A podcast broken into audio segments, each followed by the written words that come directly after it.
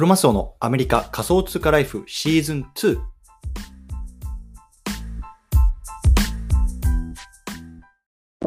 皆さん、こんにちは。アメリカ西海岸在住のクロマスオです。今日は7月の12日火曜日ですね。皆さんいかがお過ごしでしょうか？今日も早速聞きいただき、アメリカ仮想通貨ライフ始めていきたいと思います。よろしくお願いいたします。さて、今日なんですけれども、今日はね、ちょっと残業代っていうね、あのものについて話していきたいなと思います。残業代ね。あの皆さんこれもらってる方とかね、あのいると思うんですけれども、まあ、ちょっとね、僕もね、あの、友人と残業代についての話がをしたので、ちょっとそのあたりをね、経験、あの、共有しつつ、こう、私自身のね、考え方っていうのを共有していきたいなと思います。よろしくお願いいたします。というところでね、あの、ちょっと本題入る前に雑談の方行きたいと思います。うん。え実はね、あの、今日7月まだ11日で、あの、7月12日分をね、こう、あの、前撮りしてるんですけれども、えっ、とね、今、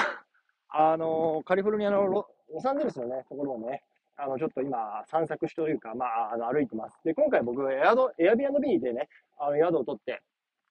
そこに滞在してるんですけども、まあね、ちょっと、あの、仕事しつつっていう感じなので、僕は、あの、こういうふうにちょっと、あの、仕事しつつ、ブラブラしながら、ちょっとね、家族は、あの、ちょっと、えっ、と、他のね、ちょっと買い物とかショッピングの方に出かけるっていうところで、今いなくなってるので、まあちょっとね、あの、取っておこうというところで、今、あの、前撮りしてるような感じですね。で、本当ね、今、こうやって歩きながら撮ってるんですけど、めちゃめちゃ気候が、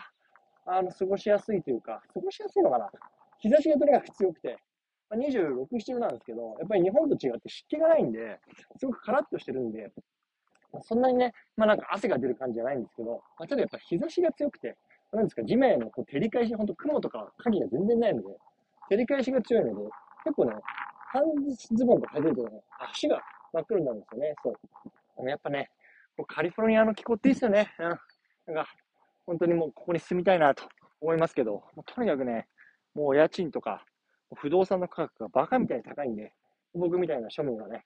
ちょっとまあ難しいなと思いつつね、まあ、いつかはなーっていう思いながら、お仕事をしてる感じでございますというところでね、まあ、雑談この辺りにしておいて、本題の方入っていきたいと思うんですけども、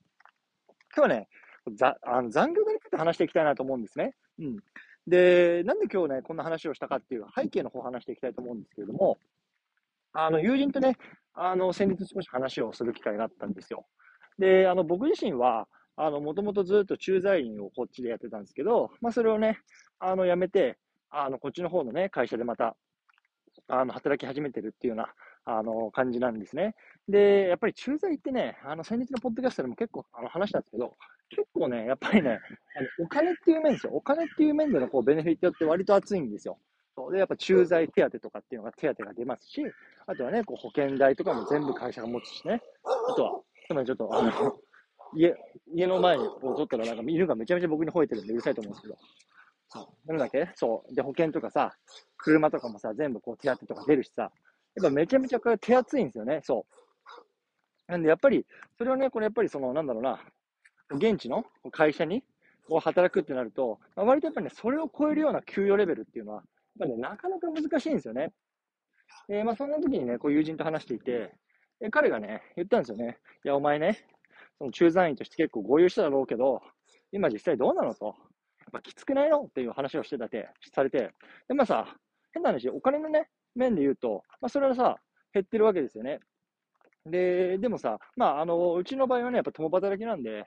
あの、まあ正直、まあそんなにね、僕のところが減ったところで、まあ、本当に生活が苦しくなるとか、まああの、そんなわけでもなくて、まあ、りかしね、なんとかやってるよ、みたいな話をしてて。で、そっちはどうなの？みたいな話をしたんですよね。そう。そしたらさ、彼もさ、まあ、俺はさ、やっぱ残業代出るし、なんとか残業代当てにして家族養ってる感じだな、みたいな感じで。で、彼のところは、こう、専業主婦で奥さんがこう、子供をこう、なんだろうな、子育てしてるような感じらしいので、まあ、彼のね、本当になんだろうな、一つのこう収入一本で、こう、家庭を支えてる、ね、っていう感じらしいんですけど、まあ、残業代でね、なんとか、あの、やりくりできてるわっていう話をしてたんですよ。そう。今日はちょっとまあ、そこの話をしたくて、あの、そもそもね、残業代を当てにした家計管理ってめちゃめちゃ危ないなと僕は思ってるんですよ。ね、これ皆さんどう思うかっていうのはまあ人それぞれなんですけど、もちろんね、あの残業をね、抱いてもらえればもらえるたら嬉しいと思うんですけど、残業で変な人はいつもらえなくなるか分かんないわけじゃないですか。ね、会社がさ、もうあの残業代減らしますよとか、もしくはさ、あの、もうちょっとね、業績悪いから皆さん定時に帰ってくださいねとか、ね、あの、本当もうなんだろうな。で、もしくはさ、例えばもう仕事がね、そもそもあんまりもうなくなっちゃうとかね。ね。で、もうそんな、本当なんか残業するほどの仕事量じゃなくなっちゃうとかさ、まあ、いろんなさ、外的要因が考えられると思うんですよね。そそんな中でさ、例えばね、残業代を当てにして、まあ、ローンを組んでますとかさ、残業代を当てにして子供を私立の学校に入れてますよとかさ、まあいろいろあると思うんですけど、その家計管理って結構なんか綱渡りじゃねって僕は思ってるんですよね。そう。で、それなくなったらどうするのっていう話ですよ。ね。で、もちろんさ、それでさ、わかんない。副業でさ、カバーできますよとかさ、あのー、なんだろうな、配当収入でカバーできますよ、賃貸収入でカバーできますよ、ならさ、全然大丈夫だと思うんですけど、やっぱそれ一本でさ、あの、家計やりくりしてるっていうか、のは結構危険だなっていうのが僕のあの考え方なんですよね。そう。で、僕自身に関して言うと、実はね、もう残業代っていう概念をね、もうここ10年ぐらい あの聞いてないんですよね。っていうのは、あの、駐在時代は、えっと、残業代とかってないんですよ。もうだからもう本当に、ね、朝から晩までこう働いてる感じでしたね。こう朝から、えっとね、夕方までは、まあ、ね、このアメリカのこう定時の時間で働いて、でその後は、なんだろうな、夜はまたね、こう日本の本社とかにね、まあ、くだらない会議とかあるわけですよ。ね、そういうの出てっていう感じで、で、もろもろ込みで、もうこのお給料ですよと、ね、駐在手当ですよっていうような感じのパッケージになっていたので、ね、どんだけ働いても残業代って出なかったんですよね。で、しかもこっちアメリカの会社だとさ、あの、これもまたパッケージになってるんですよ。あなたは、こうこう、こういうようなね、一応なんだろうな、あの、日本だとなん、なん、なんだっけ、あの、ジョブ型採用とかってなんか今流行ってますけど、結局さ、あの、僕がね、会社に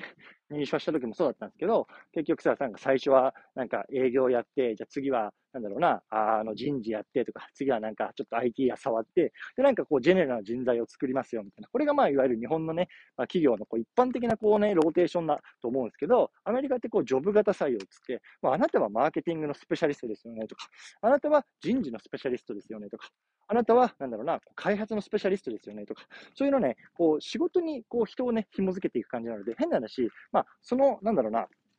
与えられた役割以外のことをしなくても全然いいんですよね。そう。逆にね、その与えられたね、役割の中で成果を残さなければね、すぐこう、レイオフ、まあ、いわゆる首切りですけれども、押されてしまうっていうのは、まあ、厳しい社会ではあるんですけれども、